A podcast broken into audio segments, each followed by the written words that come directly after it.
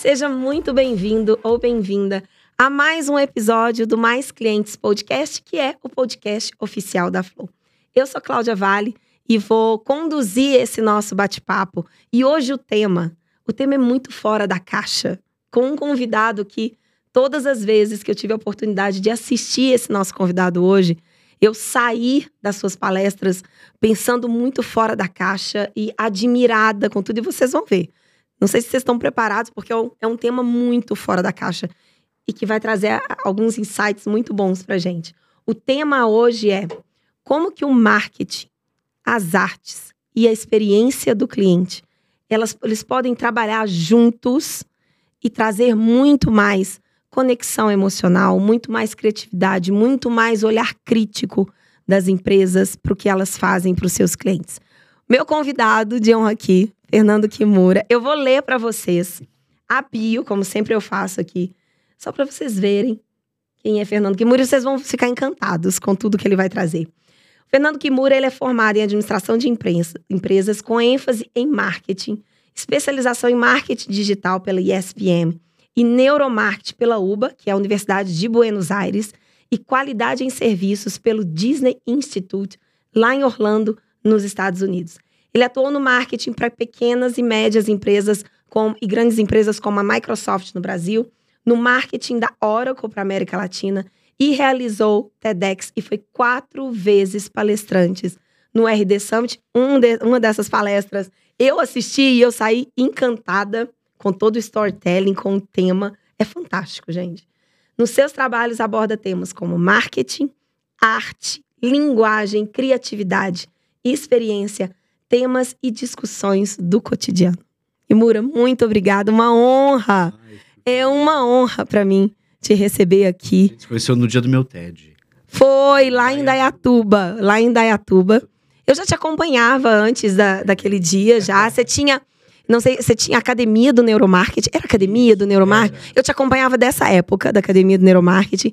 E aí a gente, eu fui pro, pro TEDx é, de Indaiatuba. E você palestrou lá. Ali eu já falei, putz, é, é, muito fora da caixa.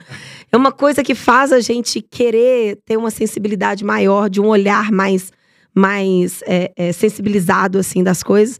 E aí, quando eu assisti uma das suas palestras lá no RD Summit, Gente, se vocês já tiveram oportunidade de assistir, vocês sabem do que eu tô falando. E quem não assistiu, o, o Kimura ele tem um storytelling e, e, e uma performance. Não, é uhum. é só, não é só uma palestra, né? Uhum. É uma performance de palco, uma presença de palco. E o tema são sempre temas muito que trazem, tira a gente daquela zona comum Sim. de conhecimento, né? Conta pra gente um pouquinho, Kimura, se apresenta, fala de toda a sua trajetória e, e desse, dessa, desse seu viés agora de, de arte, de marketing e experiência do cliente? Bom, eu sempre trabalhei é, desde, desde estágio e a minha carreira foi em empresa de tecnologia. Trabalhei para a Microsoft, distribuição, fui para a Microsoft depois de anos trabalhando na distribuição, é, trabalhei na Oracle, mas aconteceu uma coisa interessante na Microsoft que eles precisavam uh, de uma pessoa para gerenciar projetos para pequenas empresas de transformação então, tinha um projeto de transformação na revista Pequenas Empresas e Grandes Negócios, junto com o Itaú. Aquilo, um, aquilo foi um presente para mim, sabe? É, e aí eu transformava essas empresas, só que também tinha que ser um palestrante para o segmento de pequenas empresas. E lá a gente percebeu que, tá, eu vou num grande evento, eu vou palestrar, vou falar do produto.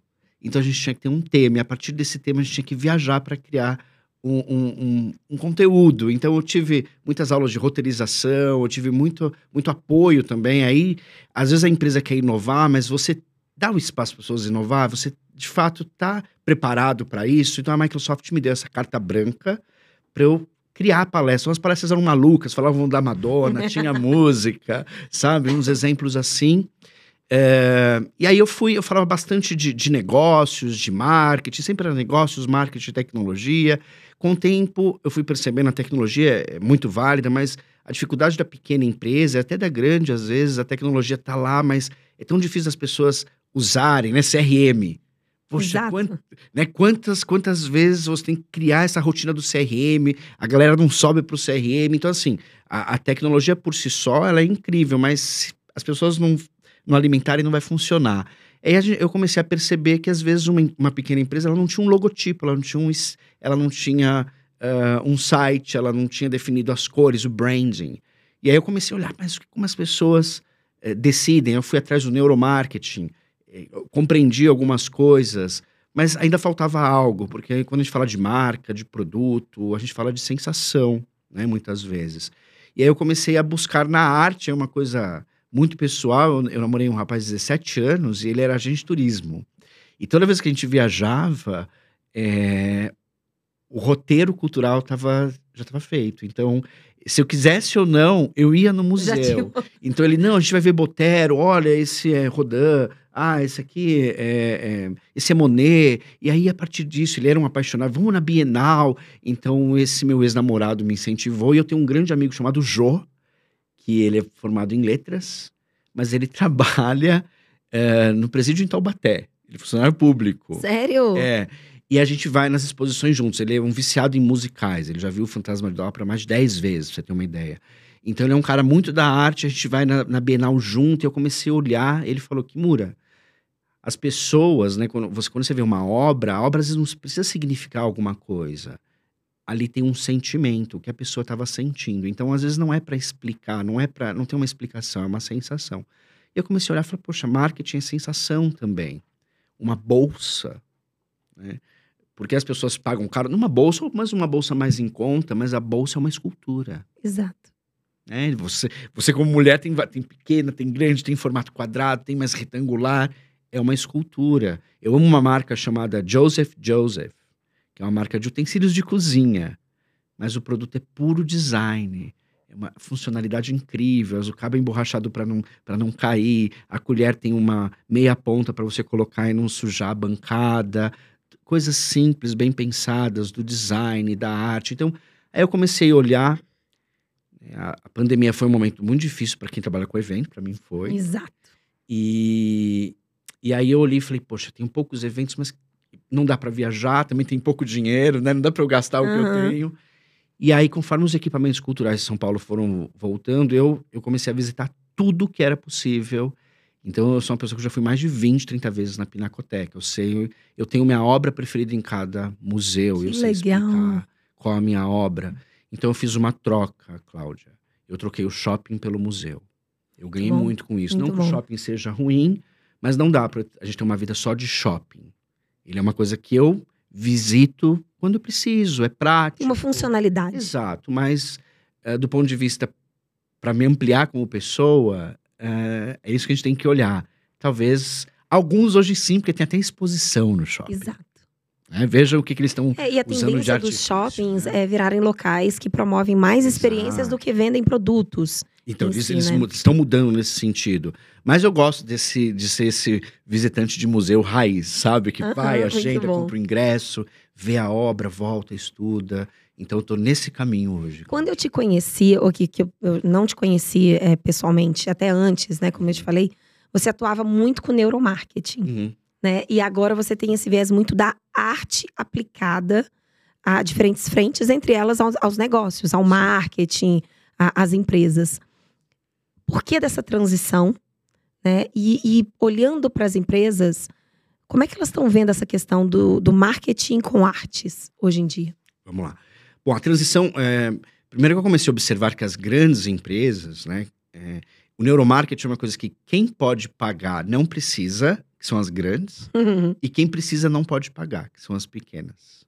Então, então é um caminho, né? Porque é uma pesquisa. Então, o pequeno empreendedor não tem dinheiro para fazer uma pesquisa né, cara, complexa. Então, enquanto uma Coca-Cola, ou né, a gente tem empresas nacionais grandes podem pagar, né? O a Ryder, que hoje em dia que eu adoro, tá no hype, Uhum. é, que acabou de abrir uma loja no Copan, porque o público tá lá. Essas lojas, elas sa- essas marcas sabem o que vão fazer, elas entendem de mercado, elas entendem de pessoas, elas entendem de branding. Então eu percebi que, ok, então esse não é tão um caminho tão interessante, porque nem todo mundo. E aí você vê as grandes agências, elas não discutem esse tema. E aí, quando eu comecei a observar a arte, a arte está ligada a uma coisa que está na sociedade, que é a linguagem. Né? Cada artista, eu comecei a observar. Para a gente ser mais criativo, a gente precisa ter mais repertório. Eu ir no museu e cada hora eu consumir um artista diferente, eu vou ser diferente. Então eu preciso consumir coisas diferentes. Né? Eu preciso consumir ideias diferentes. Cada um, e a, e a arte tem uma coisa interessante, que quando eu vejo um traçado de um quadro de Van Gogh, eu sei que é Van Gogh. Quando eu vejo Dor ou eu vejo a Frida, eu sei que é Frida. Os artistas conseguem ter muita identidade e autenticidade para uma música, né? Você ouve um refrão, você sabe, você sabe qual é a música, sabe quem é a banda. E as marcas também precisam Elas precisam disso. dessa autenticidade. Então eu comecei a ver que tinha um match ali. Só que eu descobri várias outras coisas, né? As empresas elas têm hoje também o desafio de conseguir comunicar numa fração de segundos. Só que nós somos profissionais de marketing, a gente entende de estratégia e aí você tem que entender de algoritmo. Mas você não entende de linguagem. Quem entende de linguagem é um artista. Né? Porque a Rosalia, né, que é uma artista atual, é a Rosalia e ela estourou. Porque a Glória Groove, então a gente tem que discutir e, e observar esses movimentos da sociedade, como as pessoas se comportam, como elas se vestem, o que, é que elas consomem. E a arte está muito envolvida no meio de tudo isso, Cláudia. Muito bom. E o seu olhar, as empresas estão valorizando Ah, essa questão da, da arte como um, um meio de se desenhar as estratégias de marketing e ganhar o consumidor através desse olhar mais das artes? É que tem, é bem amplo, né? Você pode usar isso diretamente. Então, a última campanha da Coca-Cola, a gente está falando num momento onde a Coca-Cola tem uma campanha mundial que tudo acontece dentro de um museu. E aí eles fizeram uma. Tem até aqui no aeroporto, viralizou no aeroporto de Guarulhos, em São Paulo, tem um, um, é, um espaço deles que vem. A, a menina do brinco de pérola, ela pega uma. Tem lá uma tela de LED, ela joga uma Coca-Cola, ela faz determinada ação e cai uma Coca para as pessoas experimentarem uma Coca-Cola. Então, você vê a Coca-Cola usando, mas ela nitidamente fala das artes. Por quê? Ela convida as pessoas a olhar essas grandes eh, obras, essas masterpieces, essas eh, obras muito famosas, pra, porque elas questionam o mundo. Para você ser mais questionador no momento de uma sociedade muito superficial. Ao mesmo tempo, então existe a possibilidade de usar isso, ou você vê a Louis Vuitton, que popularizou, tinha gente que nem conhecia, que fez uma campanha com Yayoi Kusama. E aí agora tá todo, todo mundo conhece Yayoi Kusama por conta do Louis Vuitton. Mas Yayoi Kusama tem um jardim de narciso dentro de Inhotim no Brasil. Que é um jardim que tem umas Inhotim esferas. fica em Minas, tá, gente? Isso, em Brumadinho, Brumadinho. do lado de Belo Horizonte. Exato. Minas. Exato. Então lá tem um, tem um nesse jardim delas, não sei se você já viu, é uma parte que está aberta assim com, a, com espelho d'água, e Isso. tem umas esferas prateadas. Prateadas, elas ficam. Para você ver a natureza refletida na esfera e você se vê, o Jardim de Narciso. Essa É obra é- lindo, é de Yayoi. Kusama, que é a mesma artista. Então, o que acontece no museu? Assim, quando a gente vai no shopping, as marcas se repetem. Quando a gente vai no museu, as obras se repetem. No momento que você entende um artista, como Beatriz Milhazes, que é uma artista brasileira, tem muita feminilidade, tem muita natureza, tem muito Rio de Janeiro, porque é tudo muito floral. É lindo, é poético. E ela faz. Então, aí, como as empresas ganham? Ela pode. Ela, o Tate Modern em Londres, o restaurante é todo decorado, aí não sei se ainda é, mas por Beatriz de Milhazes. É, às vezes, espaços grandes contratam esses artistas para fazer o espaço. Metrôs, galerias. Então, existe uma maneira de você se conectar diretamente ou de você entender isso melhor e melhorar a comunicação da sua empresa, a linguagem. Muito fantástico, fantástico. Dentro do tema de experiência do cliente, uma das coisas que as empresas estão tentando explorar bastante, algumas de maneira mais direta, outras de maneiras mais indiretas, são as sensações e as emoções do consumidor. E aí, na hora que eu penso nessa questão da arte, na sua opinião, o consumidor, ele, ele é sensível a essas frentes que envolvem mais artes? Ele tem interesse? Ou ele é, é muito da tecnologia, do rápido, do, como é que você está enxergando pela perspectiva do consumidor?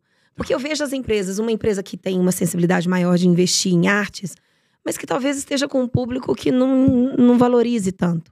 Uhum. Como é que você enxerga o consumidor nessas ações de marketing que tem um, um- um viés mais da, da arte, dessa- desse outro olhar? Eu acho que tem, eu, eu tento, eu, eu observo experiências em São Paulo que elas são baseadas em arte, de uma outra maneira.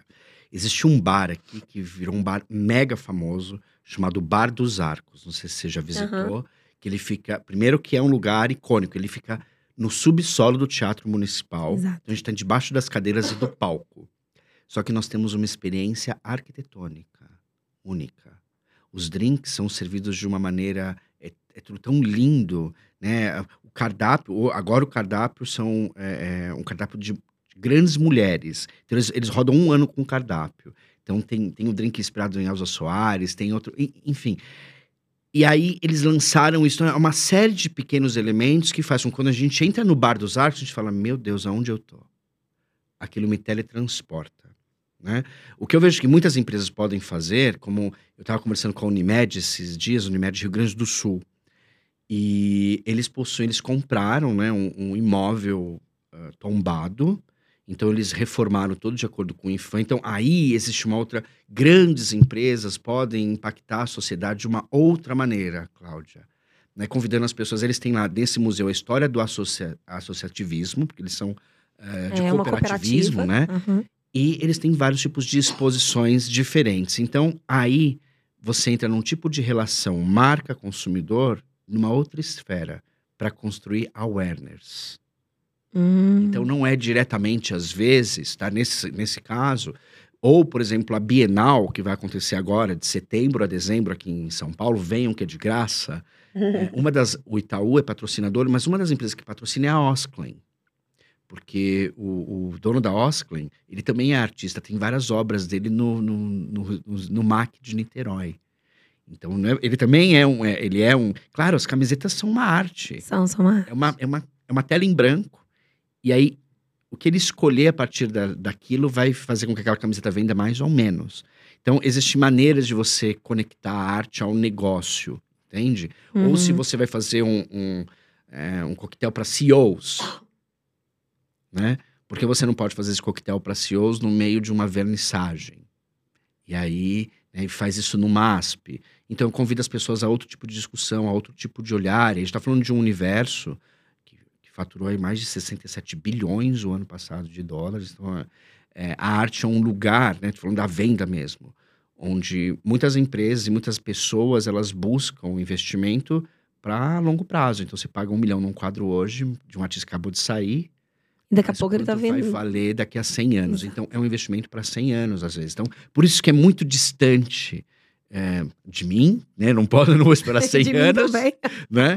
Mas grandes empresas estão aí centenárias. Exato. Né? Então, ela pode comprar isso para que lá na frente é, seja algo que, que vala. É, que vai valer alguma coisa. Ao mesmo tempo que também a arte pode ajudar a incentivar a criatividade. É, então as empresas um precisam ser criativas. Esse né? era um ponto que eu queria, antes da gente começar aqui, a gente estava batendo um papo, e você disse uma coisa que me chamou a atenção, né? Que as suas palestras, é, geralmente elas não são para que a empresa venda mais, mas para mudar a mentalidade dos colaboradores em relação ao olhar crítico, à criatividade. É, explica mais pra gente. Eu costumo dizer que, né, que a minha palestra não ajuda a vender. Isso. Ela ajuda você a pensar. Isso. É, porque é, eu acho que ah, dentro de uma empresa a gente precisa de um pouco de tudo, né, Cláudio? Você precisa da organização, você precisa da estratégia, você precisa do olhar financeiro, você precisa ser arrojado, você precisa de diversidade. Então, ela ajuda você a pensar, você ter um refresco dentro do que você faz. Isso vem da Microsoft, porque a gente dividir as ações em awareness, changing perception e demand generation. Então, conhecimento de marca, é, mudar, mudar a percepção, que no caso da pequena empresa a tecnologia não pode me ajudar ou é cara, e geração de demanda. Então tinha pilares diferentes. Então a gente fazia coisas diferentes que uh, iam ser metrificadas ou não, mas tinham intuitos diferentes. Né? Então é, eu vejo que a arte tem esse, esse papel uh, de ajudar as pessoas a pensar. Então esse é o meu... Quando eu vou numa palestra, eu vou dar uma palestra, eu ajudo a, pessoa a pensar em algo que ela não tinha pensado, tentar olhar para um outro universo. Então, é, é, sempre esse convite. Geralmente com profissionais de marketing eu faço isso, né? Mas tem, tem evento que leva a empresa Não, inteira. E, e o que ele estava dizendo aqui é exatamente o que eu senti quando eu vi a, a sua palestra lá no RD Summit. Eu saí desse jeito. Com um olhar de falando, putz, eu nunca pensei em determinados aspectos dessa forma. É. E aí, é... Mas eu me inspiro, tipo, em Karnal. Eu me inspiro... Por quê? Eles são filósofos, Exato. eles fazem as pessoas pensarem. Muito bom. Certo? Então eu olhei. Existe um outro tipo de palestra. Né? Uma monja Coen faz as pessoas olharem para dentro de si. Eu falei, poxa, eu queria. Eu não sou filósofo, mas já falaram, a sua palestra não é de marketing, é filosofia. Porque ela Não, eu questiona total coisas. acredito, total acredito. né? Porque da forma que eu pensei. Agora eu fico pensando nesse mundo muito voltado para a tecnologia que a gente está agora. Uhum. E a gente, se a gente pensar no metaverso, se a gente pensar em inteligência artificial, como é que a gente conecta isso? Algo que é muito de sensação, que é muito da criatividade, que é muito de percepção, com toda essa tecnologia que tem no, no mercado. Eu sei que, por exemplo, para o metaverso, Uhum. a gente pode levar a arte lá para dentro. né? Pode ter exposição Pode, né? pode. Mas essa é a visão tradicional, né? Da gente pegar a arte e colocar ali dentro. Como é que a gente conecta essas duas coisas? Né? É, existe, é, existe até com a- o advento das- dos NFTs, mas no mercado de arte isso já representa um número, tá? Você vê aí relatórios da Christie's, que é a grande casa de leilão, leilão da Sotheby's, eles já têm, dentro do faturamento deles de 2021 e 2022, eh, obras digitais sendo vendidas. É óbvio é, que isso é uma coisa muito iniciante ainda, né? porque existe o valor do, do Carlos Dias Cruz, que já é um artista falecido que trabalha paleta de cores, a obra dele vale muito porque existem poucas obras. Então existe um outro lado que eu questiono até onde vai valer se não é tão escasso. Então será que a tecnologia vai de fato, não, vai de fato criar esse valor que a arte tem? Então acho que tem um lado interessante de talvez você ter que ser mais criativo, ter que olhar e construir esses universos, as marcas pensarem nisso, é um desafio grande, né? Então eu não, eu não, eu não vejo nesses movimentos, todos os lugares que eu vou, essa discussão ou, ou esse abraçamento Uhum. dessas tecnologias. Porque é, se discute muito Nesses mais. ambientes de artes que você está falando. exemplo, na, na, na SP Art, que foi, é a maior feira de arte da América Latina, acontece em São Paulo, na, na Bienal, durante quatro dias. E vai ter a Arte Rio, que acontece na Marina da Glória. São os maiores eventos do universo. Tem a Art Basel em Miami. O que aconteceu, agora eu posso te dizer, tá? Tem números. As galerias ou os leilões, eles deixaram de ser somente um leilão fechado. E por conta da internet, você tem aumento aí de duas, du- duas mil, duas mil e setecentas mil vezes de gente acessando aquilo, de mais pessoas podendo comprar. Isso é muito Então, bom, eles, né? Exato, foram impactados pela, impactados pela internet. Mas eu não vejo um movimento grande no ponto de vista dessa construção desses universos. Eu acho que eh, tem muito artista olhando, olhando para isso. Esses artistas vão adaptar de plataforma. Aí depende, né? Se as empresas começarem a contratar, eh, você vai criar seu universo no metaverso, mas ele é construído por quem? É construído pelo Cobra. Aham. Né? Então, aí talvez as pessoas vão entrar porque ele é construído pelo Cobra. Ou a Coca-Cola criou uma Coca-Cola NFT, que era uma, do- uma Coca-Cola do metaverso, você podia comprar ela no mercado físico. Então tinha essas, essas misturas, mas é muito principiante. Eu não vejo que eles entraram de cabeça nesse universo, Cláudia. Como é Ainda é muito easygoing, assim. E como é que você enxerga a cabeça dos líderes da empresa Uhum, em relação a enxergar o valor uhum. De ter esse olhar da arte vinculado a marketing, experiência do cliente?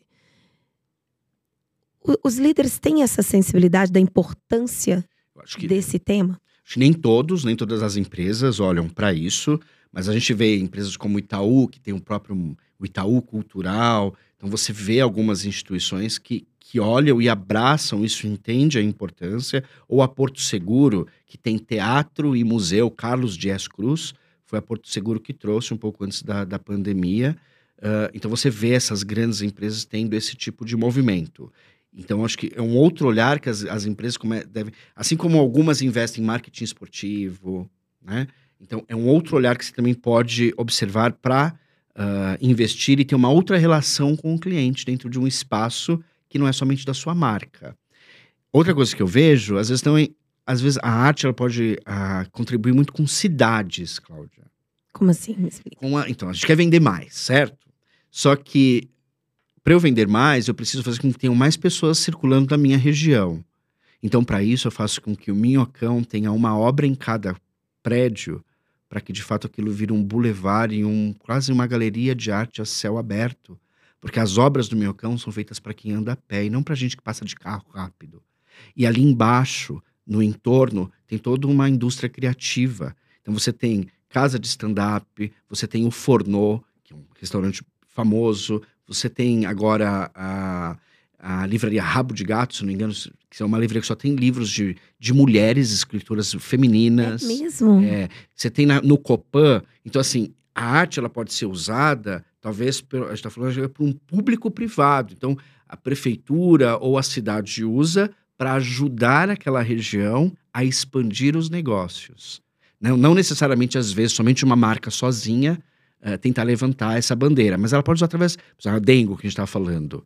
É uma experiência de vários, assim, é tão complexo e é tão E de um aspecto encantador. social também, né? Exato. A Dengo, ela, ela une toda essa questão da, da- Porque tem um storytelling, tem uma arte Tem, não, ali tem- do, tem- do processo deles. Tem brasilidade, Brasilidade, tem design, tem, Tem sustentabilidade. social, sustentabilidade, é fantástico. Então são várias, vários elementos. Tem a, a roupa do pessoal que trabalha na de, assim, tudo é muito bem né? pensado. É a, a parte como o chocolate é desenhado, que foi desenhado, eles se basearam em, em linguagem de é, J.C. Borges, em ai, qual é o nome? Ser, é, Sertó? Não, não, não, não, não. É, eles têm o design do chocolate que ganhou um prêmio, é- o design é, é premiado e é usado linguagem de cordel. Pronto. Então ele é Linguagem de cortado de acordo com linguagem de cordel. Então eles trazem, então você pode trazer às vezes o olhar prático no seu negócio. Tem um restaurante aqui em São Paulo. Então nem todos os negócios, quando é muito B2B, a relação Que era a B2B, próxima pergunta que eu ia te é, a- fazer, a, tá? relação B2B ela é, ela é muito mais é, realmente de relacionamento, né? Às vezes ela é muito mais formal, então depende da empresa que está do outro lado. Mas quando é no B2C, a gente consegue às vezes explorar um pouco isso, né? Então as marcas conseguem brincar com esses elementos. Eu adoro um restaurante chamado Mangai. Não sei se você já foi. É, fica na, na Faria Lima. O Mangai é um restaurante de João Pessoa. E toda vez que eu vou no Mangai, e ele é decorado com bananas na parede, com aqueles espelhinhos laranja, sabe? Com, com a borda laranja, tem chapéus de, enfim, de palha. E aquilo tudo é tão bonito, tem um sertão. Você entra, você está entrando no sertão nordestino. A música, a roupa dos garçons, aquilo é um teletransporte. São Paulo, João Pessoa Que legal. existe toda aquela atmosfera por conta da arte. Então, existem produtos e empresas que conseguem explorar isso mais. Eu vejo que outras podem explorar de outra maneira. No mercado muito corporativo, é, poxa, vamos fazer alguma, vamos convidar um artista, vamos fazer algo diferente. A- a- até fazem. Fazem, às vezes, incursões dentro de vinícolas, ou a gente tenta é, fazer algo gastronômico, que também a arte está envolvida Isso processo, funciona né? muito no B2B, porque Sim. como é um, um relacionamento com clientes, E próximo, é, né? é- é- é tudo muito baseado em relacionamento, em conexão, em longevidade né, de, de negócios. Essas ações que, que trabalham essas experiências pontuais, assim, com clientes mais estratégicos dentro desse mundo B2B, funciona perfeitamente. Exato. Perfeitamente. Acho que empresas no mundo B2B ainda não estão com essa sensibilidade toda em relação a como que eles podem conectar a arte com o relacionamento com o cliente ou mesmo com, com os seus negócios. Mas você me trouxe um ponto que eu achei interessante, que eu fiquei pensando aqui.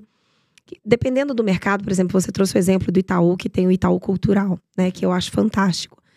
O mercado financeiro, até alguns anos atrás, ele era considerado um mercado frio Uhum. né? De um relacionamento muito frio, muito número, é, é, muito, muito análise de, de números e tudo mais.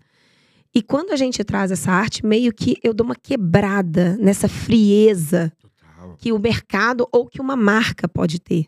Né? E aí ela começa a se aproximar mais de algo que é mais humano, Uhum. né, do ser humano e não tão frio. Hoje a gente ainda tem algumas instituições financeiras que estão explorando, dentro da- da- do seu relacionamento, do seu atendimento ao cliente, algo que seja muito mais próximo do, do dia a dia, da linguagem desse cliente. Mas nessa esfera do vínculo do marketing com a arte e a experiência do cliente, ajuda também nesse sentido, né? De, de trazer uma humanização, trazer algo mais quente, mais próximo para esses clientes, né? É, a gente vê a o próprio Itaú, eles já patrocinaram o Rock in Rio. Né? Eu conheci, é, eu trabalhei uma época com, com o pessoal do Itaú, eu fui dar, dar uma palestra e por acaso eles estavam falando meio que um- uma reunião geral de como foi, dos perrengues, das, das- dos aprendizados. Foi a Carol, uma amiga minha, que deve, deve estar no Itaú ainda. E ela falando um pouco dessa experiência, aí eu vejo um banco tendo que montar uma roda gigante, uma tirolesa no meio de um show, tá próximo do consumidor, ver o problema. E, então, é uma outra relação. Né? Grandes shows também é uma forma dessas empresas se relacionarem com, com o consumidor. Né? E eles fazem isso. Então, o Circo de Soleil, quem é o banco que traz? Sempre tem um banco. Exato. Sempre tem um banco por trás dessas grandes, desses grandes espetáculos, né? Ou de um musical. Então, é uma forma. O Teatro Renault. Mas É, existe algum benefício Renault. fiscal também, não? Ah, não, certamente. E, e tem que ter, né, Cláudia? Porque, É. de fato, a gente incentiva um outro olhar social. Porque quem somos nós? Aí eu te pergunto. Se a gente tira o chimarrão, a pizza, o brigadeiro, o dendê, o frevo, Feijoada. a, a feijoada, a calçada de Copacabana, né, os Niemeyers, se a gente tira a linguagem, eh, a- as linguagens que a gente tem em diversos lugares, enfim, nós não somos nada como país. O que nos faz ser o que, quem somos é a arte. Então, por isso que você vê muitas empresas, aí é um desafio de marketing. Não adianta a gente aqui de São Paulo cria a campanha, aí chega lá no Amapá, não tem nada a ver, ou até mesmo no interior de São Paulo. Porque a linguagem é outra, a construção da família é outra, a forma de pensar é outra. Então, essa é uma. é, eu vejo uma oportunidade para pequenas agências explorarem e exaltarem a cultura local, para que de fato o marketing seja diferente. Eu amo um queijo chamado queijo manteiga, eu conhe- conheci uma, uma empresa numa cidade chamada Caicó, que é na região do Seridó, no Rio Grande do Norte. O pessoal do Sebrae me levou lá, na Dona Gertrudes.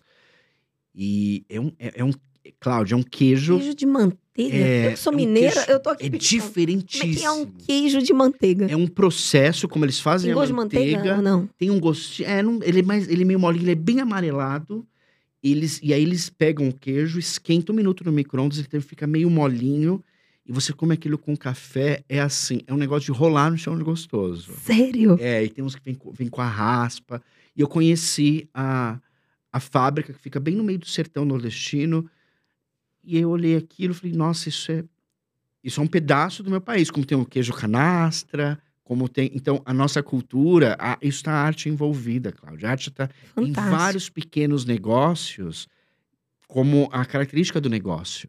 né? Então, os pequenos podem se beneficiar exaltando isso e os grandes podem se beneficiar apoiando isso. Agora, meu time pegou aqui Uhum.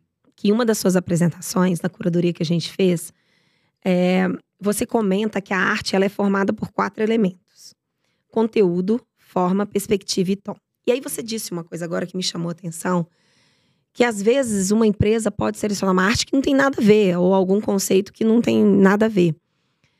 E a gente está falando de uma autenticidade de marca e uma autenticidade de, de arte. Uhum. Né? Quando a gente pensa nesses quatro itens aqui, como é que uma empresa pode acertar na, na seleção de uma arte que fortaleça a sua audi- a, a autenticidade, a sua identidade Uhum. como marca e que case muito bem, que não, não venha uma arte que vai trazer um risco até de Claro. reputação ou de imagem para essa empresa? É, quando eu falo de conteúdo, forma, perspectiva e tom, então, todo mundo tem concorrente. Não é? Mas vamos entender no mundo das artes, que também vendem. Então vamos olhar para cantores. Né, para você entender onde eu quero chegar. Então, o conteúdo é música. A forma, a perspectiva e o tom vai mudar. Então, o conteúdo é música. Eu faço música, você faz música. Só que eu faço música eletrônica, lounge, e eu gosto de fins de tarde, entende? E eu gosto de praia. Tá, mas você gosta de uma música eletrônica mais dark, para uma cidade, para um lugar industrial, então muda. Então, quando a gente olha isso no mundo das artes, vamos olhar na, na vida real. Nem Mato Grosso, ele tem conteúdo, forma, perspectiva e tom, que eu sei quem é ele pela música, pela forma como ele se apresenta, pelo gestual, por tudo. A Anitta, a Joelma, os Beatles, o, De- o David Bowie, vejam, a Amy Winehouse. A gente está falando de uma mesmo, do, mesmo conte, do mesmo conteúdo, que é música. Só que cada um deles tem uma forma, perspectiva, um tom que eles construíram, que é original deles, né? Claro que muitos né, tiveram orientação de como construir isso melhor, mas o cabelo da Amy Winehouse. Eu nunca vi uma pessoa Não é dela. então, eu vejo que as empresas elas podem, como aí, um exemplo, né? A Dengo conseguiu fazer isso. Ela tem conteúdo, forma, perspectiva e tom. E, e é um produto tão brasileiro e também é um produto de luxo, mas ele não, o luxo não está em primeiro lugar na comunicação do produto. O que está é a brasilidade. A loja tem chão de taquinho vermelho. é?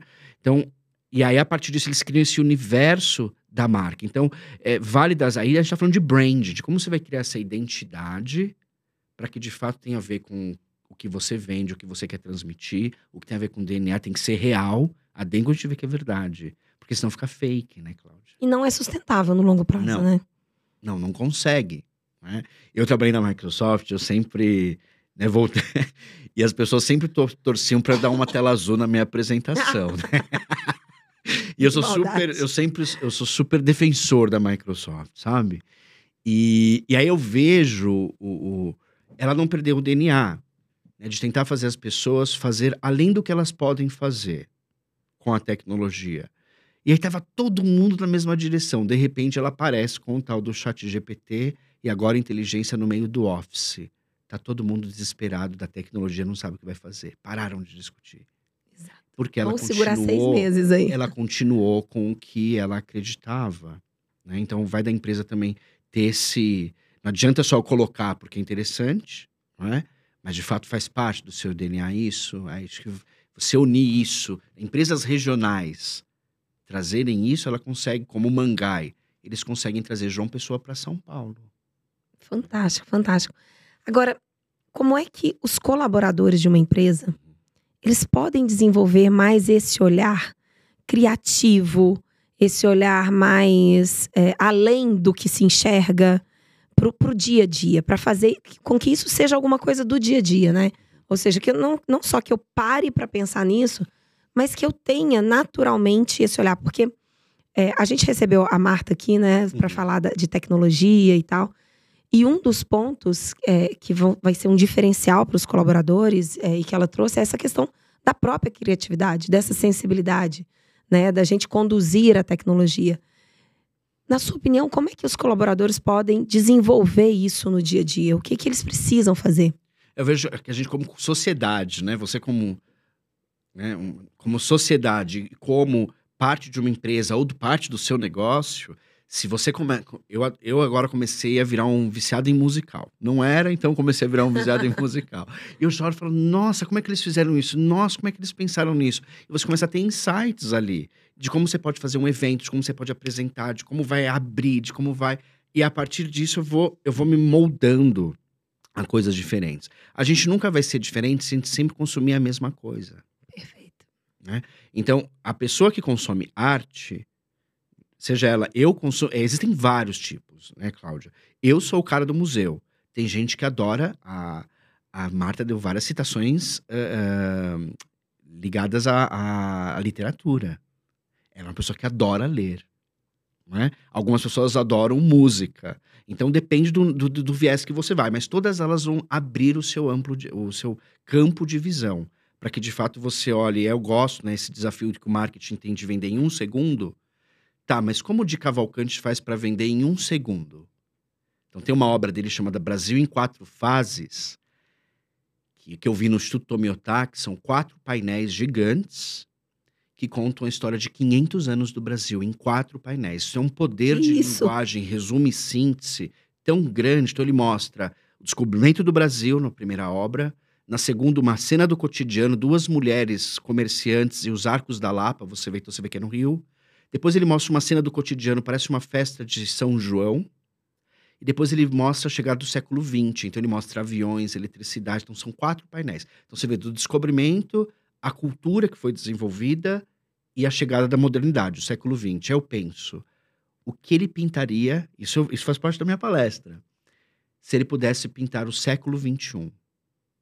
Então, o que eu, que nós, se pudéssemos conversar com o Di Cavalcante agora, olha, Di, o século XXI tem inteligência artificial, tem Alexa, tem Siri, tem Google, elas, elas con- concorrem, elas só não conversam ainda. Aham. Né?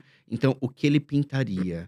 Então, a arte ajuda a gente a ter esse olhar não só crítico, mas às vezes criativo, de conseguir plotar coisas e misturar coisas. E isso, para as empresas, é essencial. Porque no meio, num universo tão competitivo, como é que você vai ser mais criativo? Como é que eu vou no seu evento ou não vou no outro evento? né? Eu te falei, a minha palestra abre com uma poesia de galões de, bai- de gazelle. O problema é o, ga- é o balão. Eu preciso de 10 balões. Conforme eu vou entrando, eu vou cortando balões e os balões vão indo embora, como valores Gente, gente não, pede. ele tá falando de palestra. Mas chamar isso, palestras é o que eu faço. Tá? Palestra que é o, sabe, é o arroz com feijão, que a gente leva o conteúdo ali. É, é, É, mas que é o normal. conteúdo, isso também é importante. Não, né? que é o conteúdo É para de determinado conteúdo e fim. Agora, o dele é, é uma palestra performática. Vocês não têm ideia. Se vocês tiverem a oportunidade na empresa de vocês de levar uma palestra que é dif- muito diferente e que faz as pessoas pensarem fora da caixa, a palestra do Kimura é, é, é uma opção correta, viu? Aí eu olho, aí, aí se você me pergunta, mas por que a palestra é assim? Por conta das coisas que eu consumo. Então, quem assiste a palestra precisa entender. Então, isso vai ajudar as, as pessoas. Eu não penso de uma. é, eu sei que as, as pessoas querem coisas com começo, meio e fim. Mas o meu conteúdo, quando você assiste, às vezes ele tem um começo, você não entende o fim, ou você não entende o meio, só no final você entende o que aconteceu. Porque eu sou muito influenciado por Pedro Almodóvar, que os filmes nunca começam do começo, meio e fim. Ele começa de uma cena específica e você vai tendo que deduzir, e é uma colcha de retalhos, você só entende mais ou menos no final, de fato, o que você estava vendo na sua frente. Então é um pouco surrealista. Né? Então Muito eu tento legal. trazer isso para a palestra. Então, as marcas precisam né, de ter outro tipo de linguagem, outra forma de abordar o cliente. Eu vejo isso no TikTok, outro dia uma menina reclamando. É, porque ela queria cupom de desconto e a gente só tinha de 20%. Mas também queria o frete grátis e a gente também tinha o frete grátis para compra acima de 50 reais. Como se fosse uma reclamação do cliente enquanto ela vai embrulhando os produtos e o cliente conseguiu tudo que ela queria e levou, só que era um, um roteiro invertido. E eu olhei e falei, nossa, que criativo isso, que interessante. Então a gente precisa ter esse tipo de roteiro, precisa ter esse tipo de abordagem. A gente vai ter consumindo o TikTok. Exato. É? Às vezes é Exato. consumindo, é saber consumir, não é um problema consumir isso. Eu gosto de ser uma pessoa que tem os meus, as minhas obras preferidas em cada museu, mas tento entender o que acontece no BBB. Tento entender também, adoro ir na Pinacoteca no horário de brush, e eu saio às seis, e a gente vê na cara das pessoas o cansaço que ela tá. Então, essa, essa mistura do cotidiano, então a gente precisa observar isso. O que é experiência para essa pessoa? É o metrô limpo? O que é experiência para né, pra mim ou para um Uhum. outro? Talvez para outro seja um restaurante de luxo. Mas não sei se você sabe, né, eu já te convidando aqui, Cláudia, no Teatro Municipal agora você pode almoçar no teatro. Que- Ah, eu fiquei almoço. sabendo. É, eu fiquei sabendo. E as mesas, baratíssimo. Convite vão. super aceito. vou É, de- adorar os ir lá. pratos são de 30 a 50 reais, é uma experiência de 60, Não, e é 70. do lado de é bem- fora, assim, né? É lindo, é maravilhoso. no térreo, né? E aí eles fizeram uma coisa para ampliar a nossa experiência. As mesas são de espelho dourado para você ver o teto. É mesmo. Porque o a beleza está no teto. O teto é um afresco. Como eu vejo, sem ficar olhando para cima, quando eu como minha comida, eu vejo o teto. Então, o que é a experiência do cliente nesse, nesse Fantástico. caso? né? Então, existem produtos e pessoas que são. O artista ele é impregnado de arte. Então, eu tenho, na minha casa, eu tenho tudo. Latinha é do, é do Van Gogh. É, o porta-copo é de Mondrian. Que massa. A sua casa deve ser uma experiência, Toda né, cheia Kimura? coisa de arte. Eu não tenho mais onde. Você vai entrar, na minha- vai entrar no quarto uma banana de Andy Warhol. Eu acho que tinha que montar um tour lá. Exato, é pequeno, meu apartamento é bem pequeno, tem 44 metros. Mas nesses 44 metros, o que tem de arte é uma loucura. Que máximo. Existe esse mercado. Né? Então, esse é um convite para a gente consumir aquilo que é diferente. Eu não vou ser diferente se eu consumir o igual. E a gente, a gente é, está virando uma sociedade do, do superficial e do mais do mesmo. Sim. né? Então, quando você traz uma mensagem dessa aqui para a gente conseguir ser mais criativo, ter mais repertório, a gente tem que usufruir de mais coisas e, e conhecer coisas que estão além daquele nosso, daquele nosso meio ali. Isso é fantástico. É difícil. É, É, é me- difícil, assim. Igual você falou assim: olha, eu não ia para muito musical e agora eu tô indo. Exato, Você se força a ir exato. e ali dentro descobre a beleza e, e vários sentidos, né? Eu não vi aquilo. E uma coisa interessante, a gente está numa cidade, São Paulo tem mais de 200 museus, e eles concorrem. Porque a pessoa vem para um congresso em São Paulo. Ela tem três dias. Então ela tem um dia livre. Nesse um dia livre ela faz o quê? Ela vai num shopping, ela vai num restaurante famoso, e ela vai em uma exposição. Como é que você vai concorrer com Picasso no Shopping Morumbi, com Capela Sistina em 4D, Monet. com Monet, com Banksy Frida Imersivo, mais a nova Pinacoteca, e aí com o CCBB, que, é- mas tem muita coisa, assim, muita coisa gratuita que é incrível, incrível, tá? Também tem esse, esse outro lado. E aí, como eu vou bastante nas exposições, o CCBB, que é um espaço físico, em cada exposição eles mudam o espaço. Então muda toda, toda a arquitetura do espaço, todas as cores, me transporta para um outro lugar. A gente está falando de experiência também. Que legal. Então, vale a gente olhar isso de como eles mudam, de como eles se mutam, que é o que as empresas precisam fazer. Como é que você vai fazer um evento diferente? Como é que você vai fazer um e-mail marketing diferente? Né? Como é que a gente talvez vai fazer uma abordagem diferente para o cliente? Então, os museus ajudam, só de você ir e você ver uma montagem, ver a outra montagem. Você teve uma exposição que eu vi no, no Farol Santander. Ah, eu adoro. Que era papel e fio de nylon. Então você entrava numa sala, tinham fios de nylon com números em papel colorido pendurados, então começava no amarelo degradê, ia pro laranja. Com degradê. Lindo, eu, tirei, eu tenho Você foto foi? lá, eu lindo, lindo, lindo. Essa artista chama Emmanuelle Moreau, é uma, uma- é uma artista franco-asiática, ela é francesa, mora na Ásia, e ela trabalha esse, esse equilíbrio entre as cores. É fantástico aquilo ali. Não era lindo? Fantástico. Aquilo é uma experiência, uma experiência arquitetônica com o espaço. E man- mandaram para ela, eu fui atrás. Mandaram para ela o tamanho do espaço e ela mandou o projeto. Que legal. Como fazer. Então, né, a gente que é de marketing tem a- o guidance. né? Ela mandou o guidance. o, pessoal, o pessoal aplicou e fez. E eles inovaram com papel e fio de nylon. Por isso que quando a gente fala do Gente, e ficou tecnológico... tão lindo. né? Eu tenho uma foto desse, desse local. Exato, é maravilhoso. lá no meu Instagram, porque é uma coisa fantástica, é lindo. Aquela exposição, na verdade, ela tinha várias outras coisas Teve- também fantásticas, Teve né? uma no é, Senac, aquele prédio na Paulista, aquele meio um triângulo, Aham. que falava só de arte interativa. Tá? Aí trazendo um pouco. Eu não vejo ainda o metaverso, que o metaverso é muito outstanding. Uhum. né? E a inteligência artificial começa, em- embora eu postei algumas coisas de inteligência fazendo artes. Mas teve uma obra de um, de um artista que você pegava um, uma- um, um revólver e começava a fazer. Não era um revólver, era, uma- era um joystick que você ia me- mexendo conforme as sombras iam aparecendo. Você via o vizinho que não queria ver o outro, porque falava desse. Sério? É, falava de, de um lado da, da- Se não me engano, ele é chinês, desse lado da- desse controle que o governo tem sobre a população, desse medo que a população enfrenta. Então você conseguia percorrer por entre olhares desconfiados, todo eletrônico. Então, assim, é, é bem interessante. Então, existe essa, é, algumas obras que são digitais, mas isso ainda é, é- é- elas se misturam no meio das outras. Então, você não, não percebeu que ela era digital. E, e uma pergunta que sempre devem te fazer, que é uma pergunta que sempre me fazem quando a gente está falando do tema de experiência do cliente. Eu tenho certeza que executivos de empresas também eh, te fazem, que é qual é o ROI disso? Como é que a gente mensura o ROI de um investimento? Aquela pergunta tradicional, né? Como é que a gente mede isso?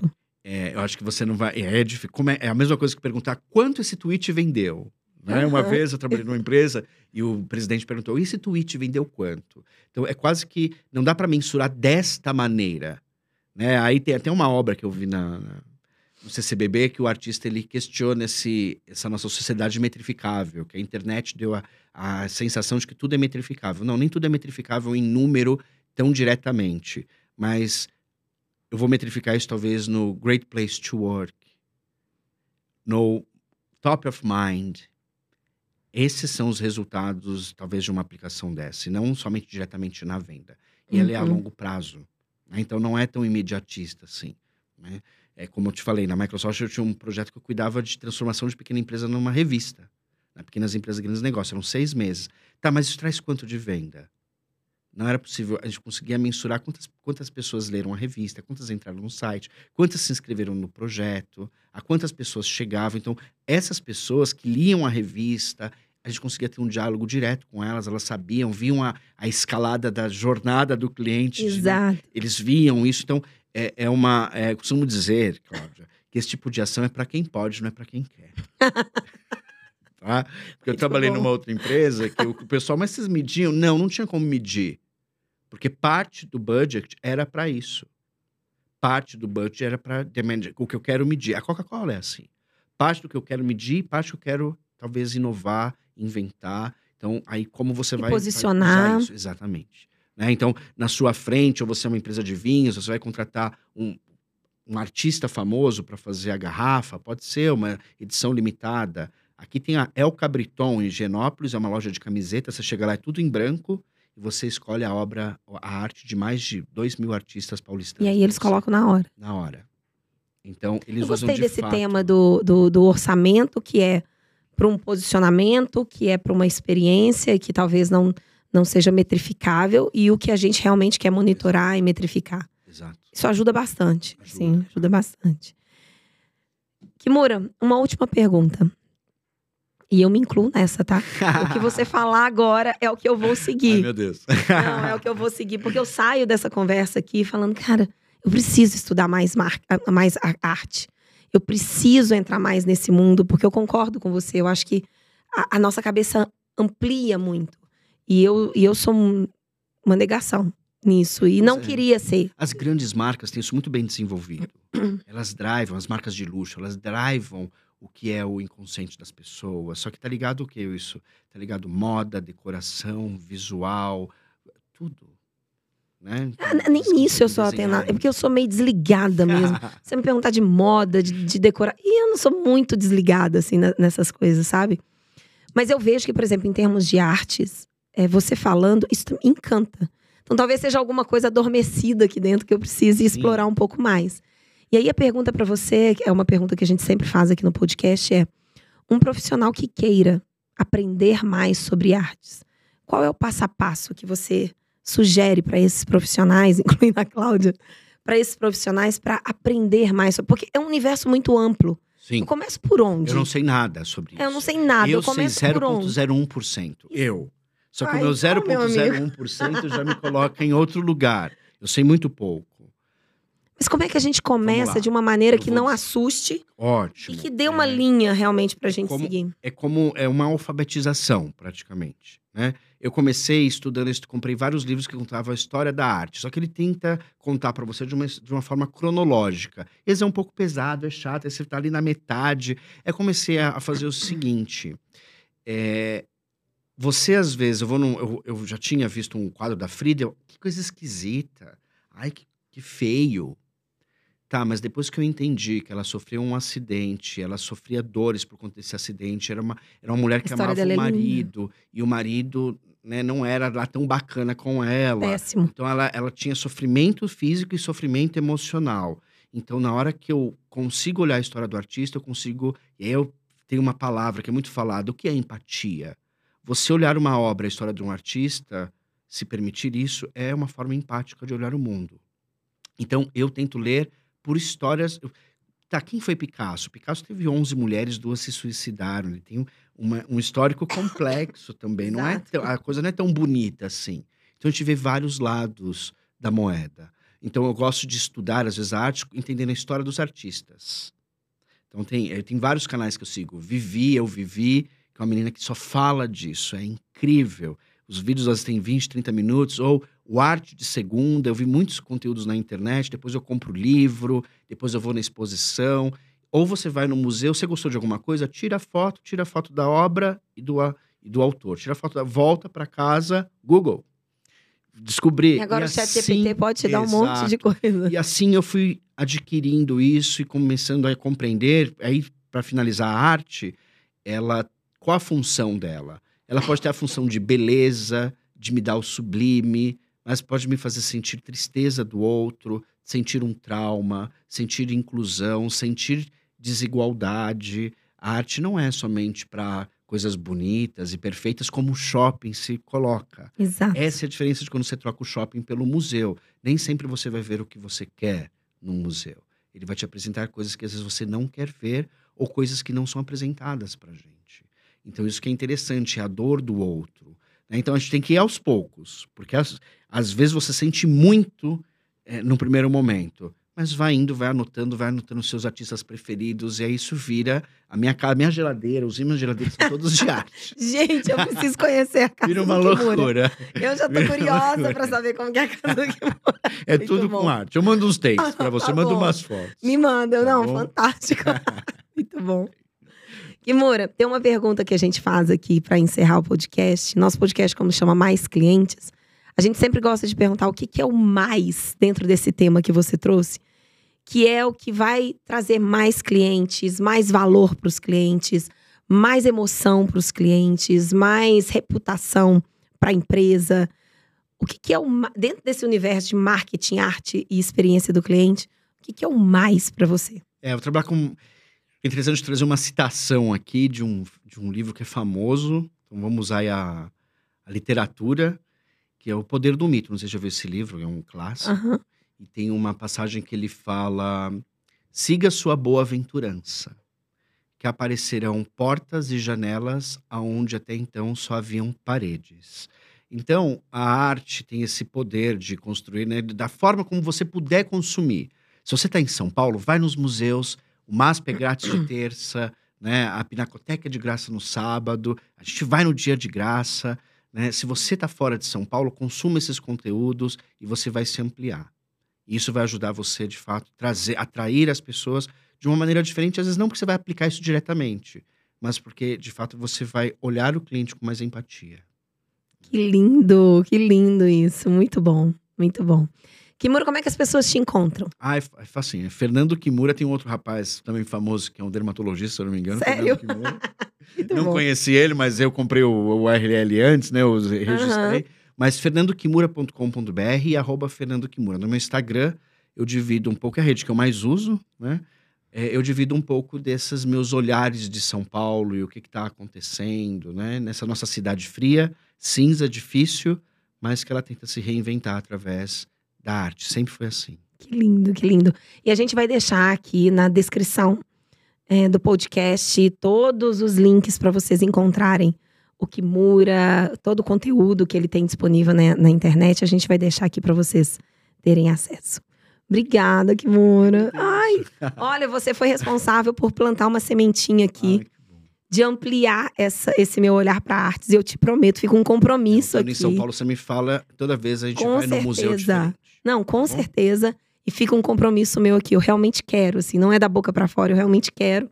Vamos. Porque enquanto você fala aí, vai me dando uma coisa boa. É. Eu falei, acho que eu vou dar uma experimentada nesse negócio de Exato. ampliar mais a arte. Então, obrigada. Obrigada por esse presente. Eu que agradeço. Eu saio daqui com um presente, um dever a, a cumprir. Muito obrigada Eu mesmo. agradeço, Cláudia. Muito obrigada a todos vocês que assistiram mais um episódio do nosso podcast Mais Clientes. Se prepara, porque semana que vem tem mais um. Tchau, gente.